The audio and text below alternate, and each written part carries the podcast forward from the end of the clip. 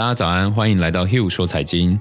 在这里，您不仅可以聆听到世界财经要闻，更可以在此频道与我们一起追踪世界顶尖分析师与金融机构对市场的看法哦。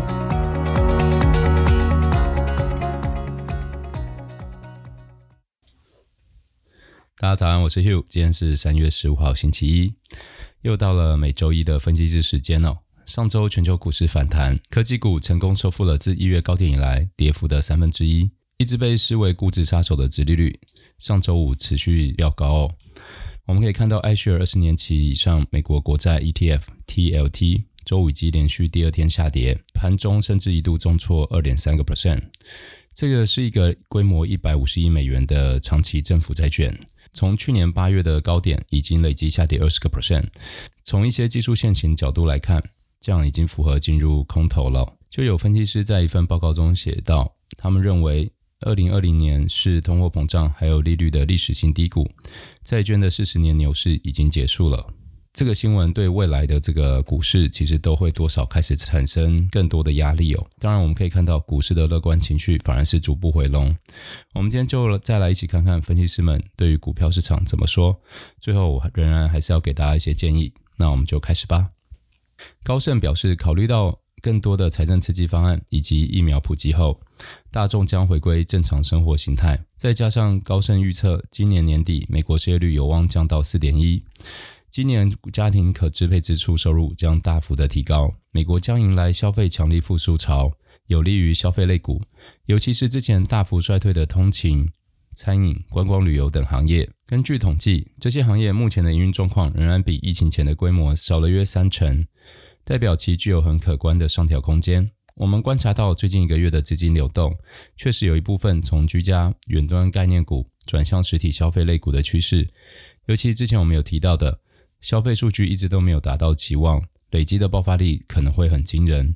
不过对我来说，考量到消费结构的变化。我认为这个爆发可能只会带来三个月左右的异常数据。我们最后还是要回到产业的长期发展性，所以针对这几个产业，我的想法会再保守一点。除了高盛，瑞银也提出了一些乐观的看法。瑞银就上调了标普五百指数到年底的目标价，从四千一百点上调到四千两百五十点。根据彭博的统计，华尔街普遍对于标普五百指数的预测均值是四零九九点。瑞银这么乐观，是因为他们预计今年的 EPS。将比原本预估高出五个 percent，而公司盈利回升将抵消殖利率的风险。这其实正是我们对科技股保持乐观的主要原因。在计算折现时，要考量的包含未来的现金流加上殖利率，而这段时间未来现金流似乎都被忽视了。所谓的殖利率带来的估值影响，我认为有点被过度夸大，在市场追求价值股的过程中，成为加重恐慌卖压的稻草。当然，我们也不能因为坚持就对市场波动视而不见。在这段时间内，我们针对市场提出了许多次看法，除了像类股轮动、指利率影响、疫情与政策、高估值的变化。在第八十九集，我们有提到一次布局机会，有些朋友敲碗询问续集，这让我不禁想提醒大家：虽然现在看起来股市好像逐渐又回到了我们投资人这一边了，但这种时候还是不能太大意，毕竟未来是难以预测的。该做的保护还是要做，等到市场更加稳定以后，肯定会分享续集的。老话一句，我的做法仅供参考，大家还是要衡量适合自己的方法哦。接着，我们就一起来看一下上周一些机构法人对市场的看法哦。呃，有分析师表示，鉴于 Apple Car 的发展以及对下一代 iPhone 的高度期望值，苹果公司的股价和估值是有可能达到三兆美元的。这意味着苹果股价与周四的收盘比上涨了接近五十个 percent。苹果市值目前大约两兆美元，已经是全球市值最高的股票。New Street 的分析师在一份报告中写道：“到二零三零年，特斯拉的市值可能达到二点三兆美元到三点三兆美元之间。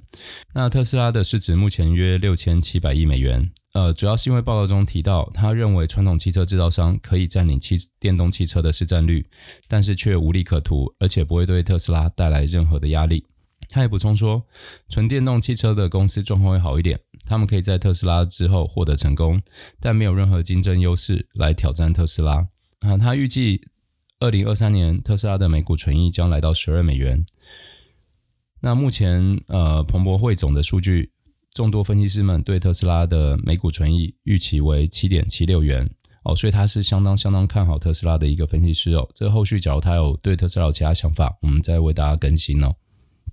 那我们再一起来看一下周末有市场发生什么事情呢？美国企业盈利有望创十年以来最快增速哦。美国法院暂时叫停针对小米的投资禁令，然后已经有经济学家开始预测联准会将在后年开始升息，以及比特币势如破竹再创新高，已经来到六万美元。然后美国财长耶伦表示，随着拜登向经济注入一点九兆美元的援助金，美国的通膨风险目前仍然很小哦。那以上就是今天的 Hugh 说财经，大家有什么想法或疑问的，欢迎再写信给我们。那我们明天见喽。